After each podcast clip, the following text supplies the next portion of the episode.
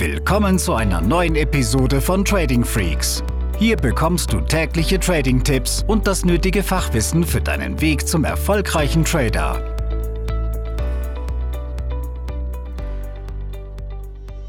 In dieser Episode möchte ich mit dir über das Thema Börsenspiele sprechen und warum du dich zwingend von Börsenspielen fernhalten solltest.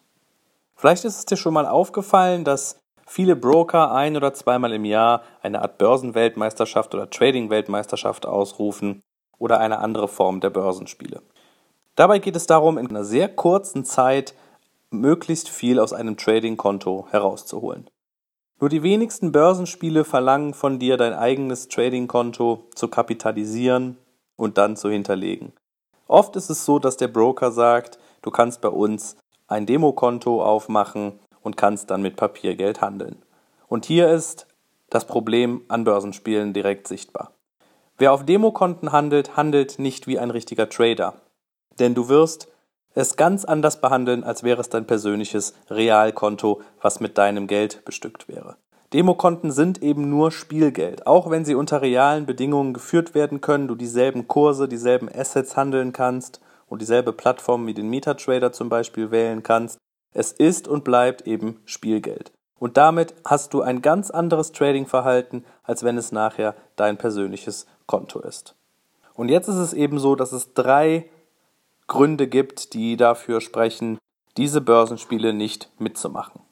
Der erste Grund ist, dass die Gier immer größer wird und damit immer gefährlicher für dich und deine Entwicklung als Trader.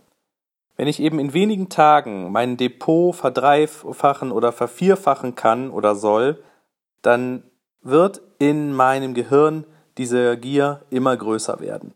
Und spätestens dann, wenn ein Börsenspiel zu Ende ist und ich sogar vielleicht Glück hatte und den Top 10 Platz belegt habe, dann habe ich das Gefühl, jetzt könnte ich erfolgreicher Trader sein und was ich da auf dem Demokonto mit dem hohen Risiko in den letzten Wochen geschafft habe, das mache ich jetzt einfach mit meinem Trading-Konto auch. Doch die Psyche und Emotionen werden dich daran hindern, gerade mit so einem hohen Risiko erfolgreich zu traden, wenn es dein eigenes Konto ist. Ganz einfach, weil dir Verluste sehr viel mehr ausmachen, als wenn es nur ein Demokonto wäre. Und dann kommst du dazu, dass du dich nicht mehr an deinen Tradingplan hältst und dass du Fehler machst, die aus einer Emotionalität heraus entstehen. Der zweite Grund ist die Veränderung des Risikoverhaltens.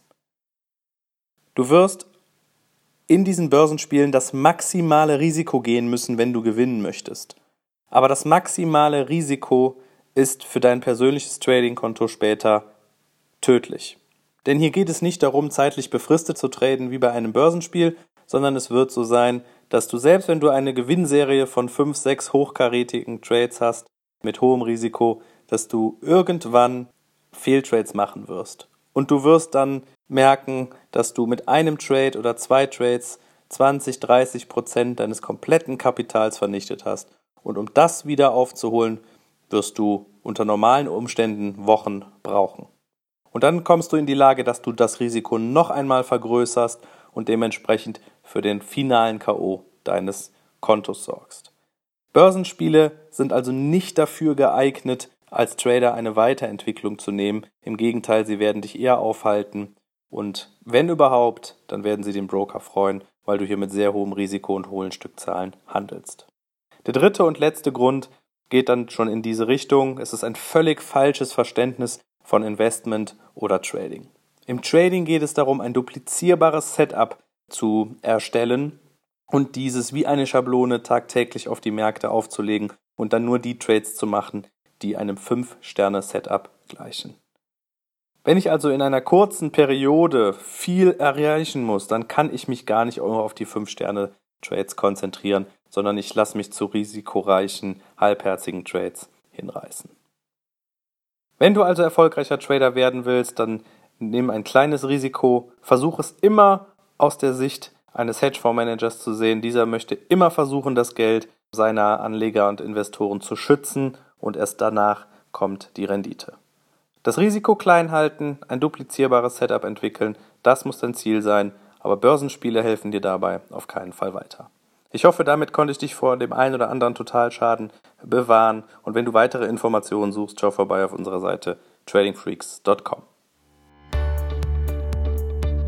Diese Episode ist zu Ende. Abonniere diesen Kanal für noch mehr Trading-Tipps und schau vorbei auf tradingfreaks.com.